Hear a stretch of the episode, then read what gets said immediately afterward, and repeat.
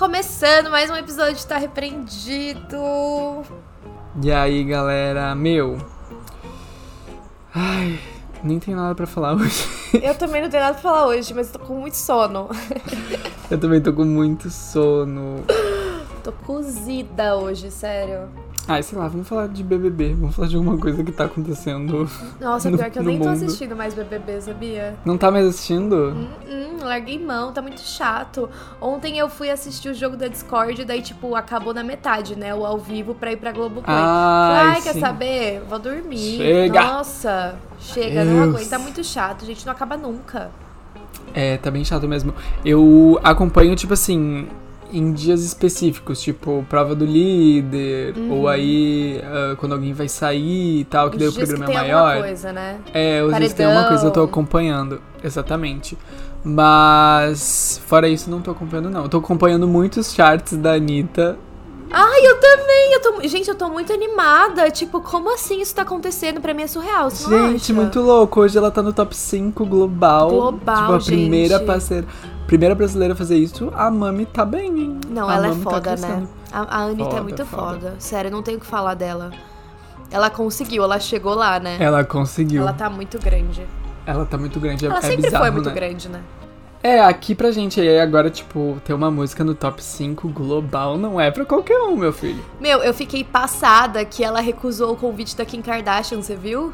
Não. Que ela recebeu um convite pra ir em algum evento da Kim Kardashian, não sei se é alguma coisa da marca dela, alguma coisa assim, porque ela já tinha combinado de ir num bloquinho de carnaval com a Carla Pérez e mais alguém. E aí, tipo, ela, ela, ela recusou. E aí, eu sei que ela tava sendo muito criticada por isso. Daí, ela falou que ela não queria ser conhecida como uma pessoa que não tem palavra, porque ela já tinha combinado isso há muito tempo e ela já tava confirmada. E, Aham. Então, tipo, ela não ia deixar de ir no, no evento que ela já confirmou pra ir num outro que ela teve convite. E por um lado, ela tá certa, achei legal. Ela tá certa. Mas, gente, Kim Kardashian, né? Todo mundo ia entender, eu acho. Recusar o convite da Kim Kardashian também não é pra qualquer um. Uhum. Quero chegar nesse nível um dia. É, eu também. Não, mas é muito, é muito gratificante ver o tanto que o Brasil tá crescendo, né? E várias pessoas do Brasil que estão conseguindo espaço lá fora, tipo, da Bruna Marquezine. Eu vi que, tipo, Sim. tem. é, aquela. Como chama? A Francine. Francine, alguma coisa que tem uma marca de maquiagem? Hum. Ah, é, é uma, ah, é uma influenciadora aqui do Brasil. Eu não acompanho muito ela, mas eu sei que eu vi uma notícia que a marca de cosméticos da Kylie seguiu ela no Instagram e aí ela postou que tava vindo novidades aí. Então, tipo, eu achei Olha! muito legal, porque eu sempre vejo o vídeo dela falando das makes dela. Então, talvez venha alguma collab, né? Alguma coisa assim com a Kylie também. Sim, muito imagina. legal. Nossa, muito legal mesmo. E é verdade isso, tipo, tem também a Ai, como é que esqueci o nome dela que vai estar em Animais Fantásticos. Ah, é, a Maria Fernanda Cândido. Maria Fernanda Cândido, exatamente. Maravilhosa também.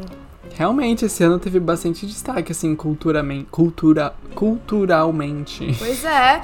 Tem, até tá repreendido na França, né, gente? É, Tá- começou, já começou assim. Então, assim, a gente que abriu portas pra É Anitta. verdade. Se um dia Foi eles tudo estão chegando culpa. lá, é porque a gente fez os contatos, né? A gente Exato. teve lá todo esse trabalho de abrir a porta pro Brasil, então. Foi porque a gente decidiu começar 2022 internacionais. Foi só por É. isso.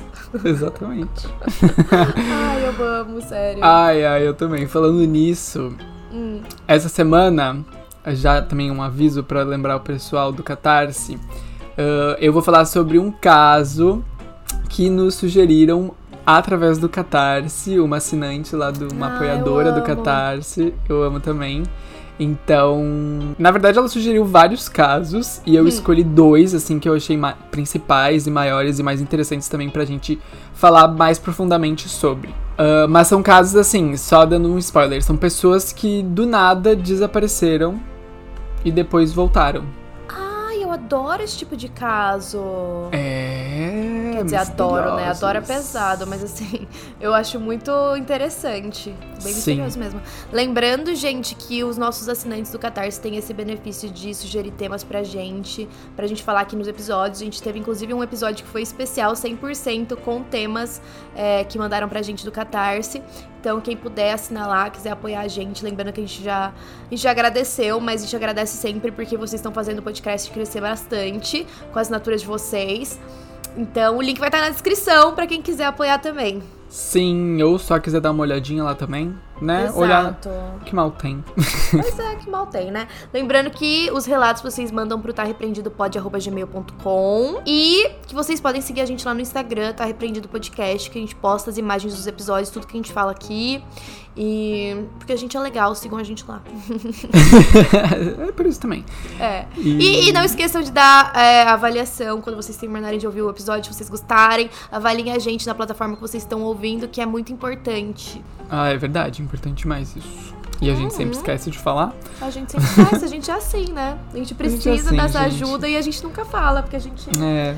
Ah, é que é muita coisa, é muita, é tanta coisa. Pois é. Meu, eu tô Mas- super ansiosa. É, deixa eu só, só fazer um comentário. É, Comente. lembra que você falou do caso do Ed Gein? Aham, lembro. Saiu um livro em quadrinhos da história dele. Ah, é? Aham, eu tô super Que ansiosa, eu quero legal. muito ver como vai ser. Eu acho muito legal esses livros em quadrinhos, até porque você teve, tem aquele do Green River, né? Tem, o que é River, que é muito legal o livro. Sim. Sim. o E eu livro tenho é um outro livro que eu já li, eu não sei se você já leu. Eu li, inclusive, na escola, chama Maus, que é sobre a Segunda Guerra Mundial, que é em quadrinhos. Hum, eu acho que eu me lembro desse livro, mas eu não. não acho que eu não li, não. Não, eu, eu adorei porque eu, assim, você consegue entender bastante a história da Segunda Guerra pelos quadrinhos. Então, nossa, Sim. eu quero muito ler esse do Ed Gein. Inclusive, Darkseid, se vocês estiverem ouvindo isso, podem me mandar eu vou amar. Manda pra gente, por favor. A gente Exato. adora receber livros. A gente adora. Mas legal, legal. Pois é, muito Amei. legal, né? E essa semana vem o caso brasileiro ou vai ficar só na promessa? Gente, veio o caso brasileiro! Uh, Ai, finalmente! Meu Deus, toda semana. Ah, eu ia falar do caso brasileiro, mas eu não vou. Vou falar de tal. assim, né? Toda semana eu falo, ah, eu ia falar desse caso, mas eu não vou mais. Tipo aquele de Invocação do Mal 2, que eu ia ver se a gente já tinha É. falado ou não, e aí, tipo, eu nunca vi, nunca trouxe o caso. Mas, inclusive, É eu acho que a gente não falou, então eu preciso falar. Preciso falar. É, então. É. Mas vamos botar na listinha das promessas. É, da- gente, é aquela pessoa sem palavra, né? Não, brincadeira, eu prometo que eu vou trazer todos, gente. Mas olha que foi bizarro, porque eu sabia que eu tinha prometido do caso brasileiro, que eu precisava trazer. E aí eu tinha dois casos brasileiros, que são dois que já foram pedidos no podcast, um mais e outro menos. Só que aquele que eu falei semana passada que tava confuso, eu ainda tô achando confuso. Eu acho que eu vou ter que, tipo, reescrever ele inteirinho pra eu conseguir contar da melhor forma, porque eu fui escrevendo do jeito que eu fui, tipo, aprendendo, entendendo, e aí ficou uma Aham. bagunça, e agora eu preciso reescrever ele bonitinho pra poder trazer de uma forma que as pessoas entendam, não só eu, na minha É cabeça. importante. É importante, eu acho. Então, eu vou trazer o outro, que também é um caso muito pedido, que é do edifício Joelma. Ai, sim. Nossa. Foi muito pedido esse caso mesmo. Foi muito pedido. E é um dos casos, um dos tipos de casos que eu mais gosto de contar, que são aqueles casos que tem um acidente, né? Tem uma parte ali, mas também tem a parte sobrenatural. Então, acho que vai ser bem Sim. legal. Sim, é verdade. Tem. Nossa, foi uma grande tragédia, né? Na época. Eu... Em que ano que aconteceu mesmo? Foi. 1974. 74. E até hoje a gente lembra. Tipo, muita gente conhece esse caso, então marcou muito, né? Marcou demais. E hoje, em específico, quando é, eu tava terminando de fazer as minhas anotações, eu tava vendo as fotos. E tem umas fotos muito absurdas. É muito triste, gente. Nossa. Muito triste, tem que. né? É. Eu não consigo nem imaginar o pânico que aquelas pessoas sentiram nesse dia. É, nem eu. E foi. uh, eu não me lembro se o caso foi por conta de irresponsabilidade, assim. Foi tipo. descaso, de Então, segurança. A gente vai falar depois, mas foi mais por falta de segurança no prédio, né? Tipo, tiveram Uhum. vários elementos que colaboraram com aquilo que ia acontecer, mas foi muita questão de, tipo, não tem escada suficiente pro pessoal descer, e aí Sim. tudo que era feito, o prédio era muito inflamável, e aí não teve tempo pro, pra, pra ajuda chegar. Então, assim, foram vários fatores que colaboraram, mas a empresa foi processada, né? Claro.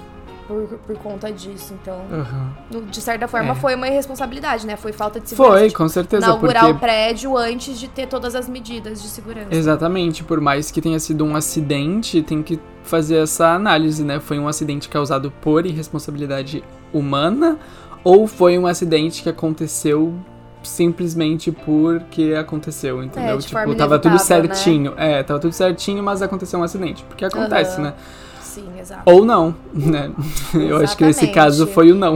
Uhum, exatamente. Então, assim, é muito polêmico e, nossa, não consigo nem, nem lembrar quantas pessoas já pediram para falar desse caso. Toda hora tem alguém falando do edifício Joelma. É, verdade. Tem mesmo. Ai, ai. Então é isso, né? Então, então bora. é isso. Vamos começar então.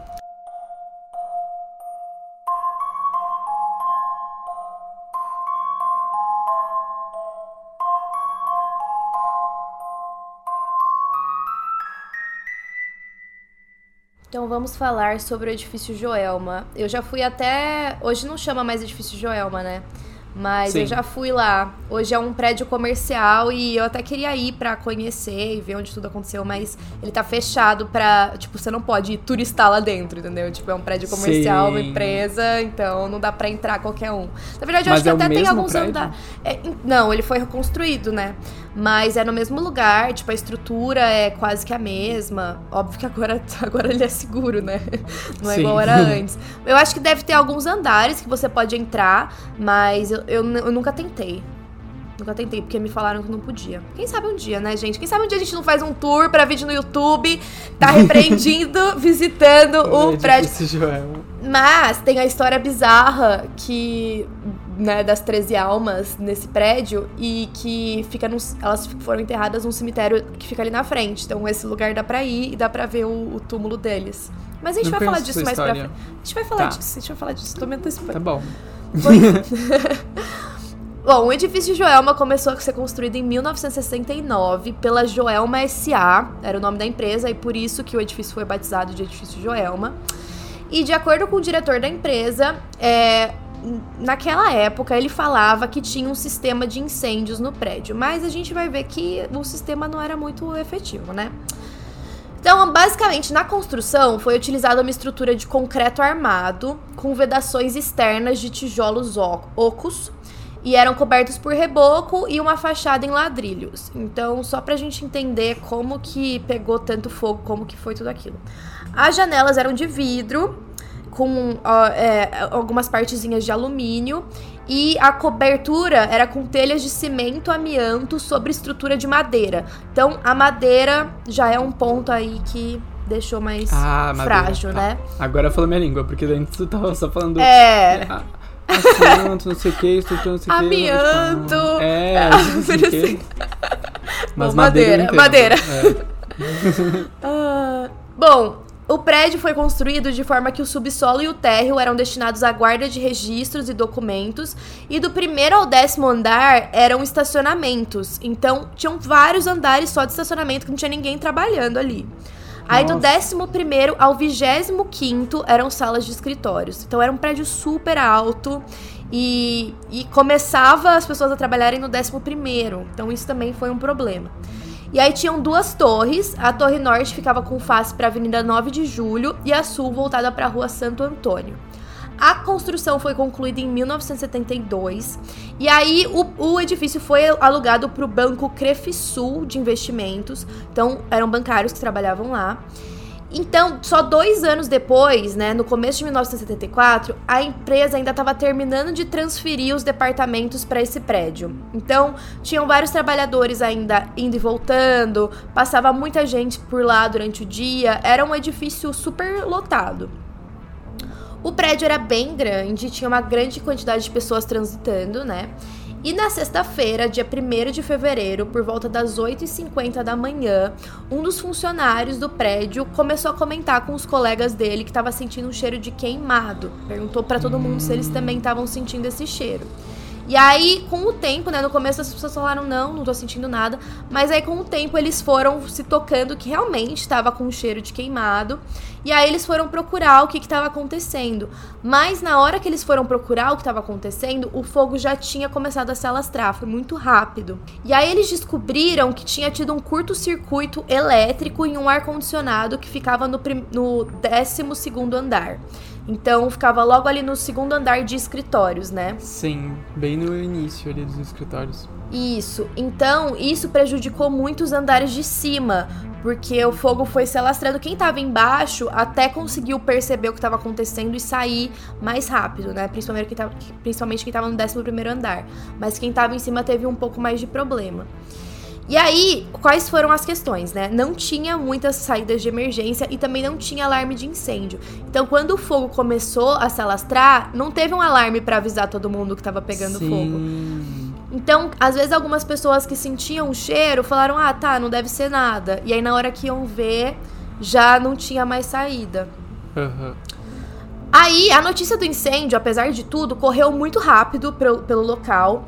É, quase 800 pessoas que estavam dentro do edifício perceberam que não se tratava de um problema simples, que de fato era uma coisa mais grave.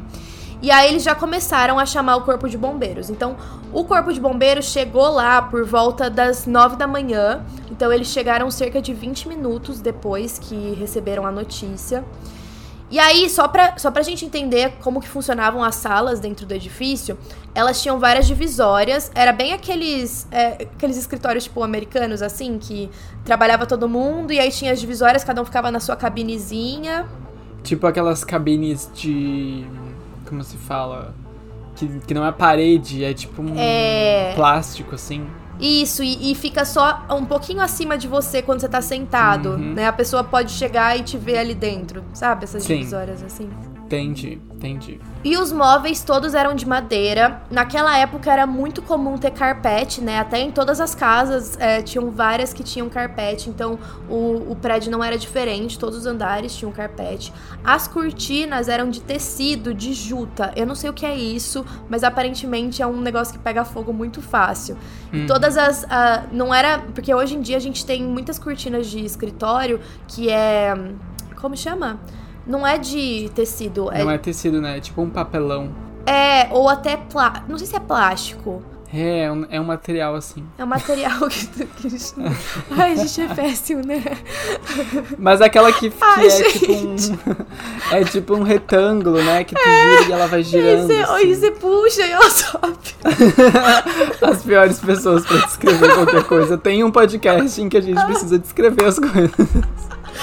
Gente, vocês sabem que, tipo, tem, tem aquela cortina que é blackout, que todo mundo conhece. É. E tem aquela que são várias tirinhas, assim, e que Isso. você abre e fecha. Acho que todo mundo vai saber. Eu vou colocar uma foto no, no negócio do episódio. Ah, tá, e os forros internos eram de fibra sintética. Então isso contribuiu pra alastrar as chamas. É basicamente isso que a gente precisa saber. Não precisa saber o que, como que eram as cortinas. E aí, por causa dessa leve demora dos corpos de bombeiros, tipo desses 20 minutos, o fogo acabou atingindo os andares superiores. Então, quem tava no 11 andar conseguiu escapar da fumaça e das chamas, mas os que estavam em cima, eles tinham vários obstáculos para sair, principalmente por causa das escadas. Primeiro que tava todo mundo desesperado para descer de escada, e aí as chamas foram para as escadas, e aí não tinha o que fazer porque não tem como você descer de elevador, não dá para descer no elevador com um incêndio. Inclusive, a gente vai falar sobre isso, porque essas 13 almas que eu comentei no começo foram no elevador. E além da- das chamas que estavam lá na escada, a fumaça começou a subir muito rápido. Então, ao invés das pessoas descerem pelas escadas, elas começaram a subir, porque não tinha pra onde ir. Tipo, é, um- é- é involuntário. Você vai procurar sobreviver, você vai tentar subir pro lugar mais alto. Mas aí que tava o problema. Tinha uma multidão se formando em todos os corredores, os vidros estavam quebrando, o oxigênio estava acabando lá dentro. E as escadas do corpo de bombeiro, a gente imagina que as escadas são gigantescas, né? Só que elas só chegavam até o 16º andar. Então, os andares superiores não tinham como escapar, a não ser que fosse é, com um helicóptero. Só que o helicóptero mal podia chegar perto porque tinha risco de explosão. Então, tava todo mundo completamente sem saída. E além disso, não tinha um L ponto ali perto pro, pro, é, pro a- Helicóptero helicóptero poder parar. Então eles tiveram que cortar algumas árvores pra ver se o, o- o helicóptero poderia parar ali, pelo menos por um tempo, pra deixar as pessoas pra ele conseguir descer, né? É, Uhum. Se ele conseguisse resgatar o pessoal que tava em cima do prédio. E muitas pessoas, quando elas perceberam a situação, perceberam que não iam conseguir descer, que a escada não estava subindo até os andares superiores, elas viram que não tinha alternativa e elas começaram a se jogar do prédio. Então, antes dos bombeiros chegarem, quatro pessoas já tinham pulado e, infelizmente, morreram, né? No- Sim. então, imagina o desespero de todo mundo. E aí, as condições, o, o, a forma que o prédio foi construída também colaborou pro clima, a temperatura lá dentro ficar muito quente. Então, eu não sei quantos mil graus que tava o chão naquela hora. Nossa, então, você não conseguia nem ficar em pé. Tinha sapatos de pessoas que estavam derretendo lá dentro. Nossa, muito triste. Sim. E além disso, só tinha uma escada central para servir as duas torres de escritórios. Então imagina. Nossa, era só uma escada para to toda essa gente. Uma escada. Caraca.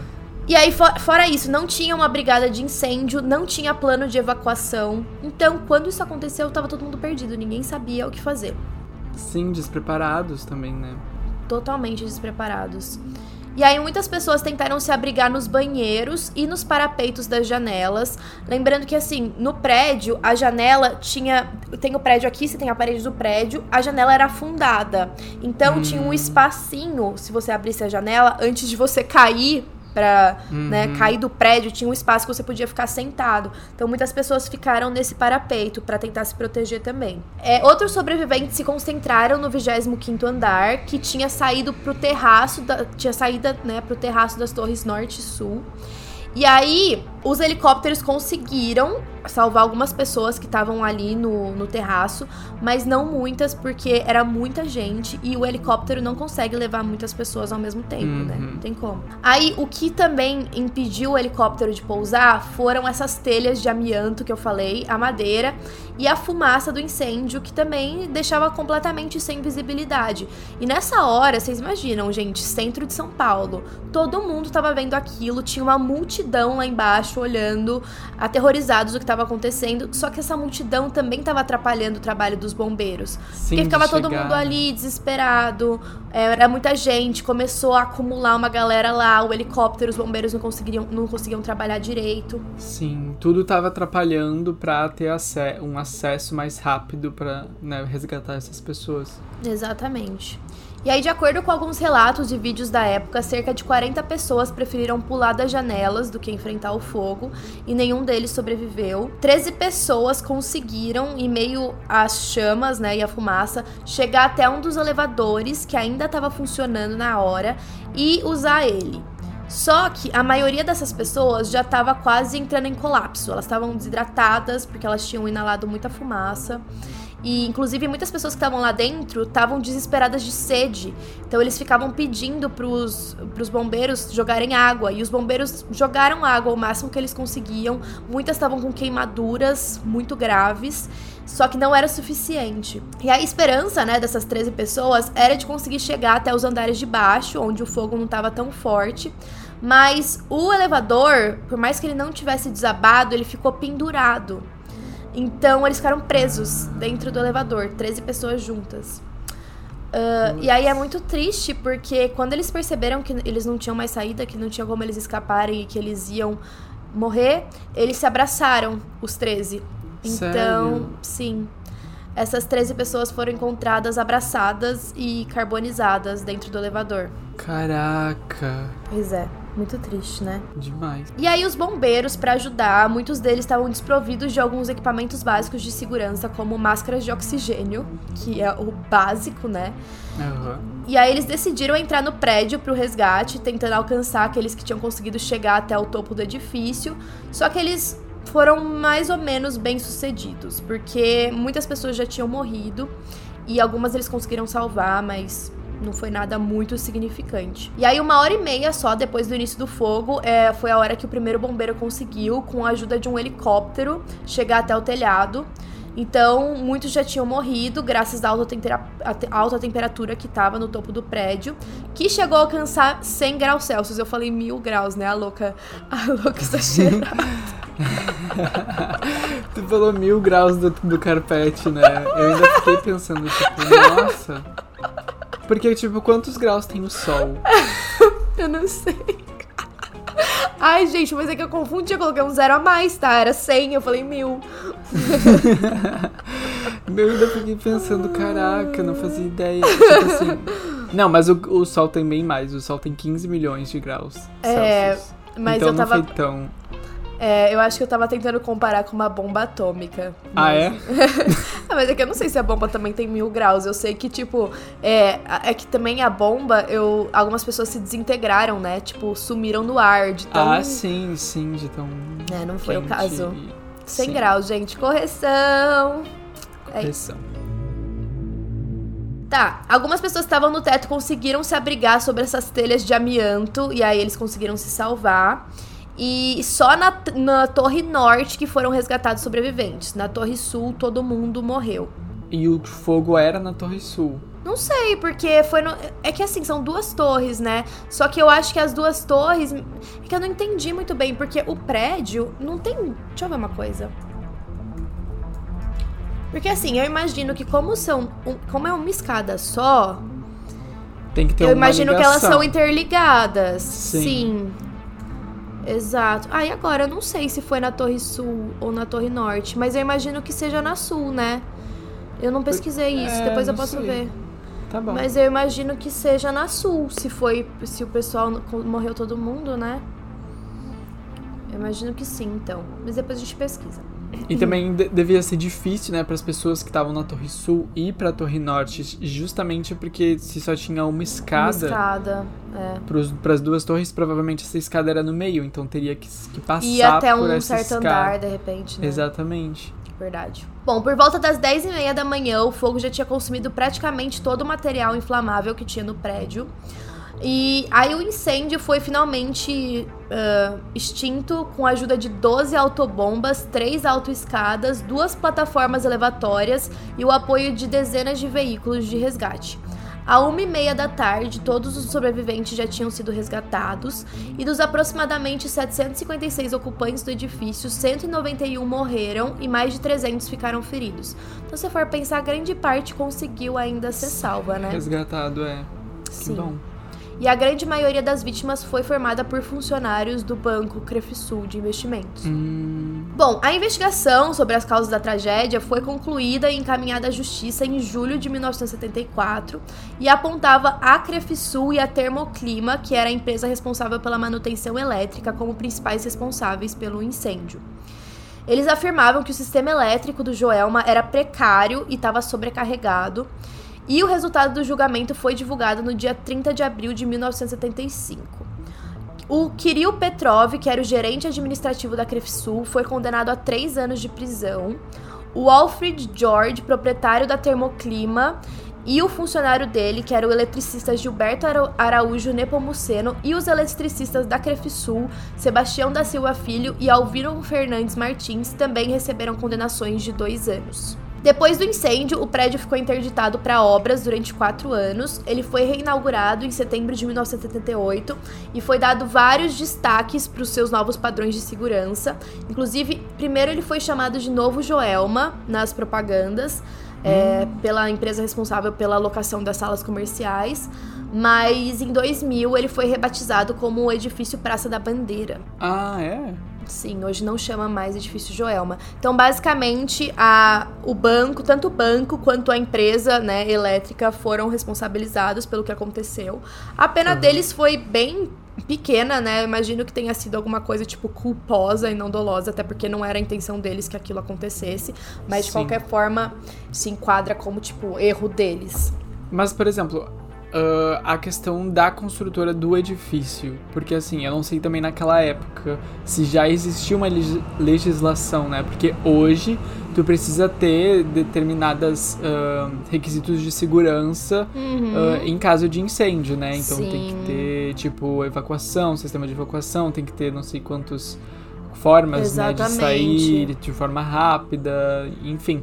E, né, e pelo visto não tinha, né? no- no É, jornal. hoje você só consegue abrir se você tiver de acordo, né, com as normas. Exatamente. Eu não sei se naquela época já tinha, mas eu acho que não. Porque um prédio grande desse pra abrigar um banco e poder estar funcionando sem estar com tudo de incêndio bonitinho, né? Pois é. Mas, pelo que eu entendi também, a construtora do prédio não, não foi responsabilizada. Não, pelo visto não. Porque a- é que também é, eu tava pensando, a estrutura é, tipo, qualquer estrutura pode pegar fogo, né? Eu acho Sim. que a questão maior é o sistema elétrico. Tipo, você tem que estar tá protegido e você tem que estar tá respeitando as normas de incêndio.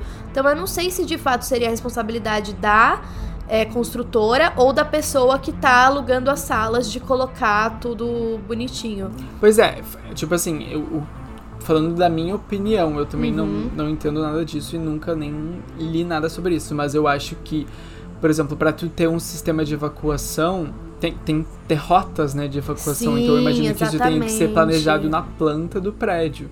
Então, uhum. se não tinha, é porque não foi planejado. Então, provavelmente, de repente, naquela época não se tinha essa necessidade, entendeu? Provavelmente é. não existia uma legislação para isso e por isso que a construtora não, não foi responsabilizada. Mas acredito que hoje em dia, se o prédio não tem né, esse, esse sistema, essa rota de evacuação e tudo mais, eu acho que a construtora pode ser responsabilizada também, né? Até Sim. de repente o um engenheiro, enfim.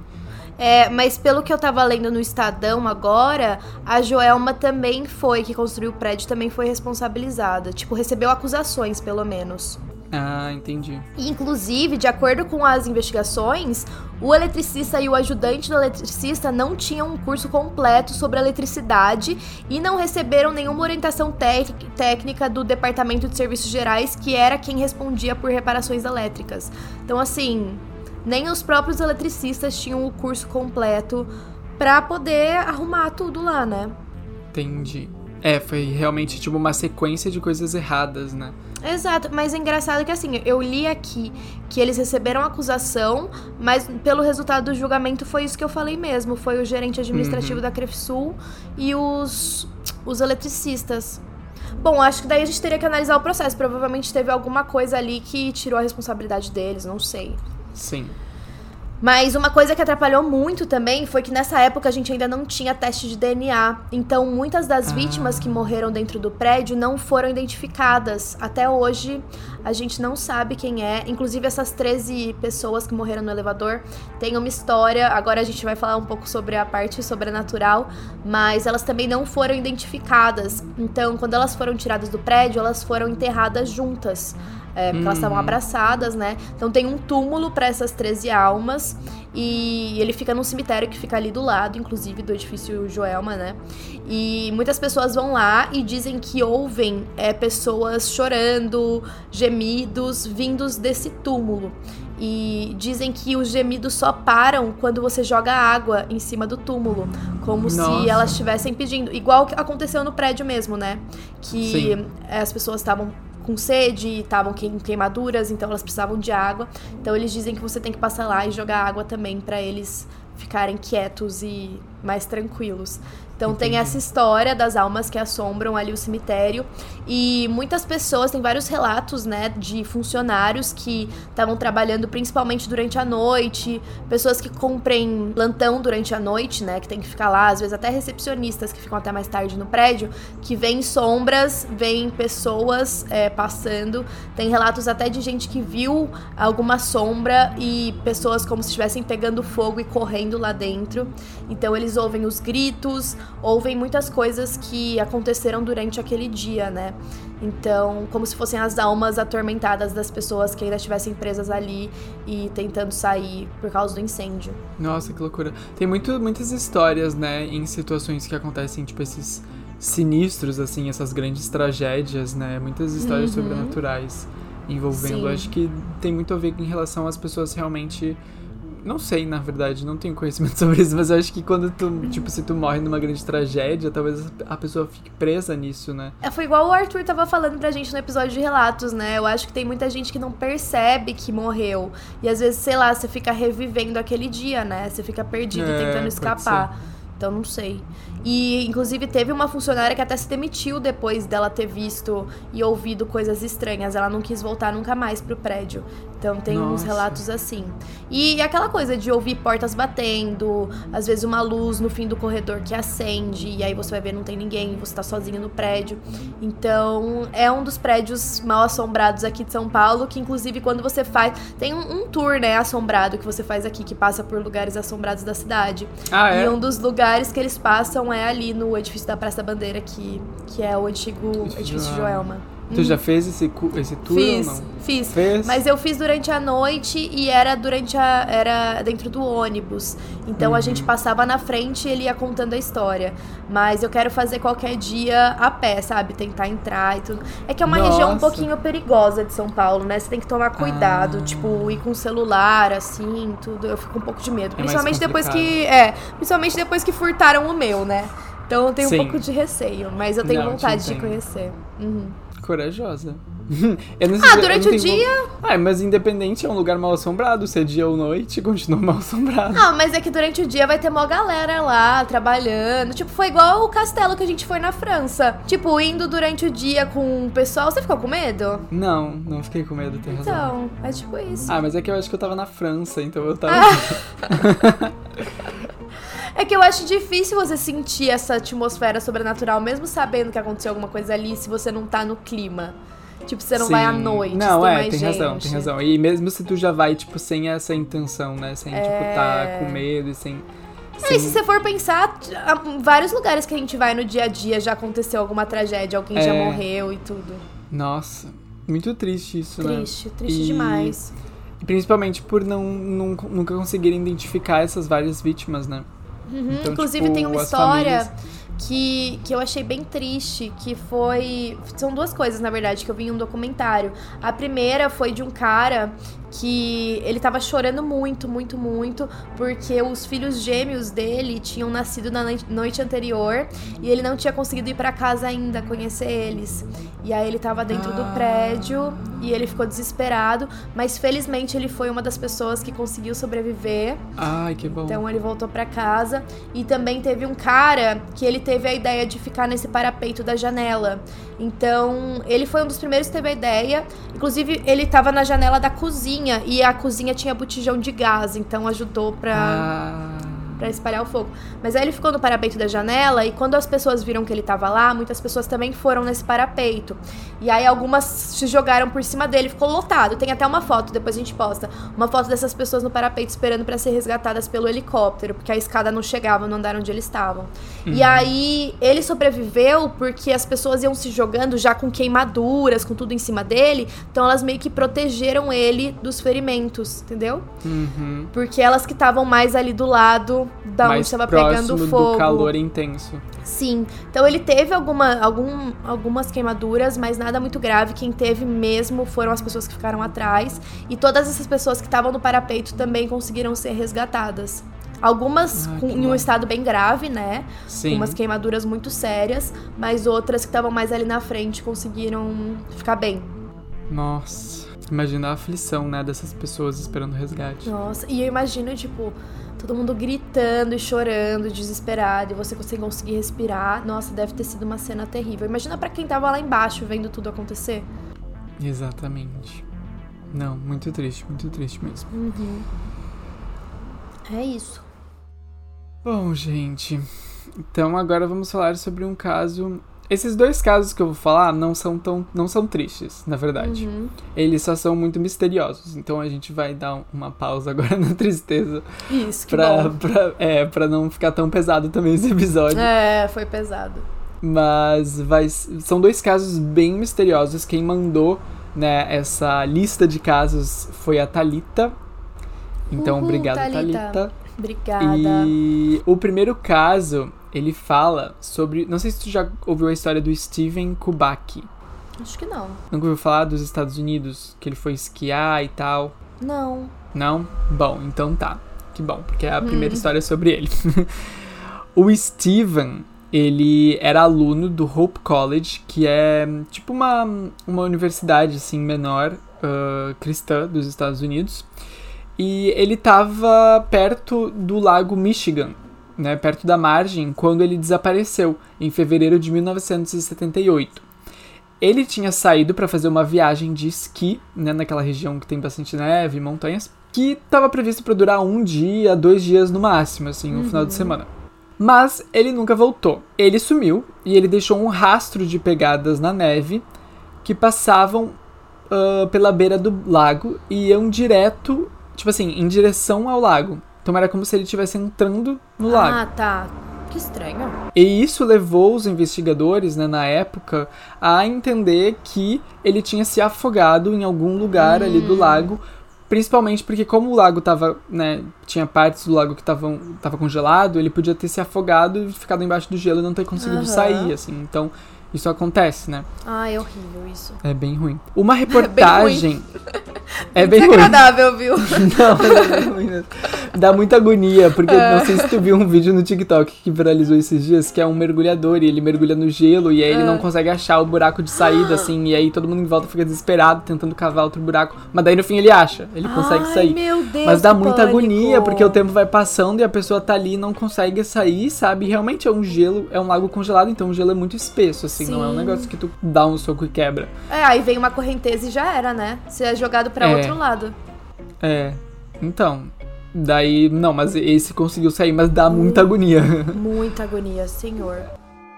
Bom, uma reportagem, né, daqui, sobre o, o, o que aconteceu no dia 21 de fevereiro de 1978, ahn, pessoas que estavam com aquele snow... Como é que Ah, é? sei! Snow, É, não, calma, Snow Jet? Jet Snow. Jet Snow, o Jet Snow, eles viram é, equipamentos de esqui abandonado. Então, eles contataram as autoridades e aí começou uma busca naquela região onde acharam esses, material, esses materiais, porque né, eram materiais do Kubak. Uhum. Ah, ele tinha 23 anos na época, então ele era jovem, e ele era conhecido por ser entusiasta assim de aventuras, de ar livre, ele estava sempre escalando montanha, estava fazendo trilha, ele também já tinha estudado na Europa um, um tempo, então ele estava bem acostumado a fazer esse tipo de atividade por lá. Ah, e ele também já tinha esquiado naquela mesma área, ali no Lago Michigan. Então não era uma novidade, assim, né? Não era algo que ele foi fazer sem conhecer, ele já estava acostumado. No dia 5 de maio de 79, mais de um ano depois dele ter desaparecido, o Kubak simplesmente acordou numa planície de grama, assim, em Pitts, em Pittsfield, que fica em Massachusetts, que Quê? fica a mais de mil quilômetros do local de onde ele sumiu. Mil quilômetros? É. Como assim? Tipo assim, ele tava quase do outro lado do país. Gente, e- mas ele acordou sem se lembrar de nada? Ele acordou, era uma noite de sábado, e ele não lembrava de nada. Ah. Ele tinha sumido por 14 meses e meio. 14 lembra- meses! Tá- Nossa, ele foi abduzido, certeza. E ele não lembra de absolutamente nada. Ele também não tinha percebido quanto tempo tinha se passado. Ele só foi perceber quando ele foi numa loja e viu um jornal e viu a data. Ai, gente, Então, ele tipo viajou assim, no ele tempo, no, ma- realmente- no mínimo, no mínimo. no mínimo, ele fez uma viagem. no tempo. Então, ele encontrou, ele descobriu onde ele tava, ele encontrou o caminho, porque ele tinha uma tia, né, que morava por ali. Então ele foi até a casa dessa tia ah, em Pittsfield e de lá ele se reuniu com o resto da família. Depois que ele, né, reapareceu, ele disse para repórteres que hum, ele estava vestindo roupas que ele não conhecia, não eram roupas dele. Ele tinha uma mochila com ele que não era dele, e na mochila também estava cheio de mapas, ah, como se ele tivesse viajado muito, assim. ah, não era por- nada dele que ele lembrava de ter. Não, ele não lembrava. Que doideira. Ele também tinha 40 dólares em dinheiro. Ele tava com um óculos novo, uma, um tênis novo e uma camiseta de maratona de corrida, sabe? De Aham. Wisconsin.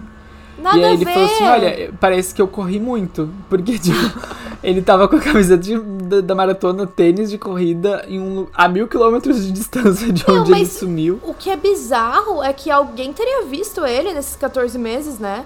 Então, ninguém reconheceu ele, ninguém viu ele. Ainda mais pensando que ele Ah. tava na cidade onde a tia morava, né? É, na verdade era, tipo assim, aonde ele, ele acordou eram 32 quilômetros de distância da cidade da Ah, tia. tá, não era tão perto. Então não era exatamente perto, mas também não era tão longe Uhum. quanto a casa dos pais ele conseguia chegar.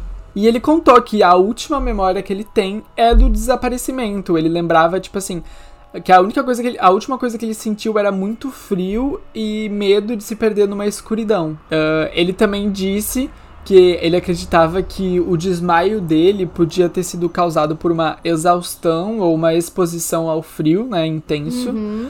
E ele disse que ia ir num médico para fazer um exame físico, mas ele se recusou e disse que ele não ia procurar um psiquiatra, que ele não tinha nenhum problema mental e que isso não era uma questão para ele. E isso apareceu meio meio estranho assim, porque se tu some por um, mais de um ano e tu não lembra de nada, independente de tu ter um problema, né, mental ou não, tu vai num psiquiatra para entender Exato, o que aconteceu. Pra saber o que aconteceu. Exato.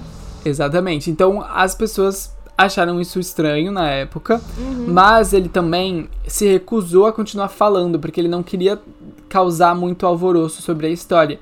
Então ele começou a ser visto meio suspeito, porque ou ele tinha algum problema né, mental e ele sabia disso e não quis que isso se espalhasse, até porque ele estava na faculdade, ele queria ser, acho que psicólogo, se eu não me engano. E hoje em dia ele tá vivo, ele mora ainda no, nos Estados Unidos e ele trabalha como psicólogo. Uhum. E é isso, por décadas ele sempre se recusou a, a falar sobre o desaparecimento dele com qualquer repórter. A ex-mulher dele também foi procurada por repórteres e ela também se recusou a falar, mesmo não estando mais casada com ele. Ele disse em 79 que ele ia tentar refazer os passos para tentar entender o que aconteceu e aonde ele foi parar, mas ninguém sabe se ele chegou a fazer de fato, se ele descobriu alguma coisa ou não. Até hoje permanece um grande mistério. Bom, parece que ele tá escondendo alguma coisa, né? Por que, que ele não ia Parece. falar? Então, é muito estranho ele não querer mais falar sobre o caso, Uhum. né, depois de um tempo, e também se recusar a ir num psiquiatra pra entender o que aconteceu. Sim, é muito porque estranho. pode mesmo, né, ter acontecido alguma coisa, tipo, alguma doença, alguma coisa na mente, que ele, sei lá, teve um surto, não se lembra de nada e passou esse tempo fora.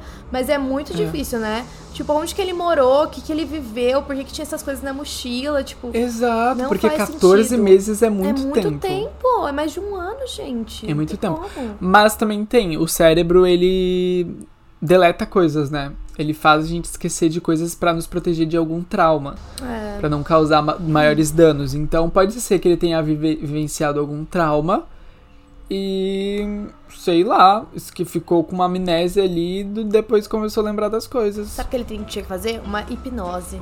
Né? Tinha, Pra poder tipo, pro cérebro falar o que, o que aconteceu. É muito Pois doido é. isso, né? A gente É ter muito uma. doido. Eu, eu, eu tenho um pouco. Não que eu tenha isso, né? Tipo, eu não sei o que, que aconteceu, mas eu quase não lembro da minha infância, sabia? Eu Ai, não lembro eu de ter também, nenhum sabia? trauma, mas eu não consigo lembrar de absolutamente nada. Tipo, eu começo a lembrar das coisas a partir de uns 11 anos ali. Antes. Tu não lembra, tipo, de... Então, eu, eu não sei exatamente com que idade eu lembro de coisas, mas eu lembro muito de eu brincando, assim, com os meus amigos, sabe? Uhum. Eu, Isso eu criança, lembro. assim, brincando, eu não lembro. Tipo, eu tenho algumas, sei lá, eu devo ter, sei lá, cinco memórias que eu, que eu sempre Cinco lembro. É, que tipo, me fala da minha infância, eu lembro desses cinco momentos e só. É, então, eu não sei se eu tenho muitos momentos também, não. Acho que não, acho que não. Eu lembro muito de brincar de Três Espias Demais, Ah, de Power Ranger, aham. Eu brincava de Rei eu Leão. lembro. Rei Leão, Eu adorava brincar de Rei Leão, eu sério. amo. Todo mundo Aqui queria ser a tinha- Kiara. É, É. Eu não, acho que eu nunca brinquei de Rei Leão. Ou eu não lembro, né? É, pode ser. Bom, a segunda história é uma história bem conhecida. Porque é a história da Agatha Christie, sabe? A história dela? É um mistério que aconteceu com ela. Ela foi Ah, então protagonista do próprio mistério. Então, é bem chocante. Ah. Porque, pra quem não sabe, a Agatha Christie é considerada a rainha do- dos mistérios, né? Ela é uma escritora, ela escreveu já vários livros que foram Sim. grandes sucessos do suspense, dos mistérios dessa categoria. E ela é muito conhecida. Mas essa história também é bem bizarra. Por quê? Em 1926, ela simplesmente desapareceu. Ela deu boa noite pra filha dela, colocou a filha dela na cama e sumiu. Sumiu do mapa. Como assim? Uhum. E aí ela deixou pra trás pistas muito aleatórias, completamente desconexas. E aí mesmo sem querer, ela acabou, né, vivendo próprio, os próprios mistérios que ela mesma escrevia nos livros dela, né? Ah, bom, foram 10 dias de intensas investigações na, no Reino Unido, até que ela fosse encontrada de fato, né? Bom, a primeira pista apareceu no dia 4 de dezembro de 1926. A polícia de Londres encontrou um carro que tinha batido contra uma árvore E não tinham muitos, não tinham grandes danos no carro, sabe? O carro só tava um pouco amassado. Uhum. E dentro dele tinham luvas e um casaco de pele no banco de trás, como se tivessem sido deixados assim ali. Ahn, após eles checarem os documentos do carro, eles descobriram que estava no nome de Archibald Christie. Hum. E aí eles foram até a residência dele e perceberam que na verdade o carro era da esposa, que era Agatha Christie, que era a escritora, né? E que ela tinha saído na noite anterior por volta das 8h45 da noite. Hum.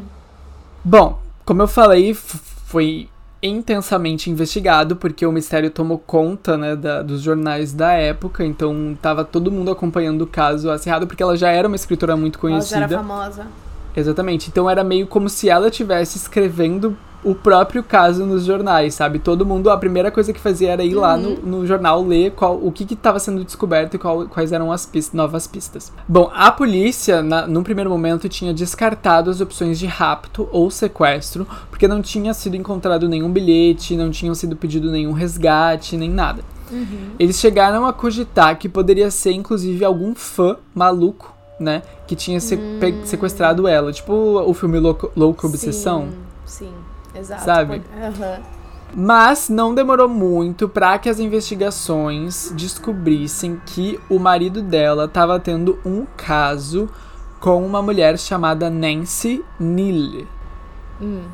E aí, depois disso, ele se tornou o principal suspeito do desaparecimento da Agatha. Até um fato curioso também desse caso é que até o Arthur Conan Doyle, sabe? O Sei. criador do Sherlock Holmes, ele também chegou a ajudar nas investigações do caso Que da Agatha. legal! Aham. Ela foi encontrada, tá, gente, depois de 10 dias. E quem foi o responsável pelo, né, por encontrarem ela foi um músico. Ele descobriu, ele tava tocando num hotel e ele viu ela lá hospedada e reconheceu ela. E aí a polícia foi até lá, né, achou ela e descobriram que ela tinha se registrado com o nome Teresa Neal, que é o mesmo Ai, sobrenome da da amante do marido. Uhum. Inicialmente, a família Christie, né, afirmou que a Agatha tinha perdido a memória depois do acidente do automóvel ah, e que por isso ela tinha buscado ajuda psiquiátrica depois, mas nunca foi dado nenhum diagnóstico oficial ah, e nem mesmo a própria escritora falou, revelou ah, as razões do desaparecimento. Então, até hoje, ninguém sabe de fato o que aconteceu. Mas isso só alimentou versões alternativas, né? Tipo, porque Uhum. tava todo mundo acompanhando o caso e todo mundo queria saber o que aconteceu. Então todo mundo criou sua própria teoria. Segundo boatos, ela teria planejado uma vingança contra o marido depois de ter descoberto a traição. Essa seria a teoria principal, né? Que ela tinha feito tudo isso pra se vingar do marido. Uhum. E outras pessoas tinham dito que poderia ser uma estratégia de marketing pra aumentar as vendas dos livros dela. Porque ela Eu literalmente, né, nisso. Tava escrevendo ali o próprio sumiço nos jornais. Uhum. Então, pode ser também, eu não descarto essa possibilidade. E essas são as duas principais teorias do que aconteceu. O que, que tu acha que aconteceu? Meu, eu acho que pode ter sido um marketing. Porque aconteceu isso aqui no Brasil, você lembra? Aquele menino do Acre? O menino do Acre, é verdade que ele escreveu na parede um na monte parede. de coisa, né? Sim, tipo, dava super pra ser o maior mistério do século. Uma coisa meio de simbolismo e não sei o que. Daí não, tipo, ele só desapareceu por causa do livro. Então, eu acho que é uma estratégia que faz. E assim, a gente já vê essas estratégias falhas aqui no Brasil, né? Tipo, o Livinho. É, que teve aquela polêmica Ai, que, sim, tipo, que ah, tem alguém me fingiu ser- perseguindo, que não sei o Aham. que, desapareceu.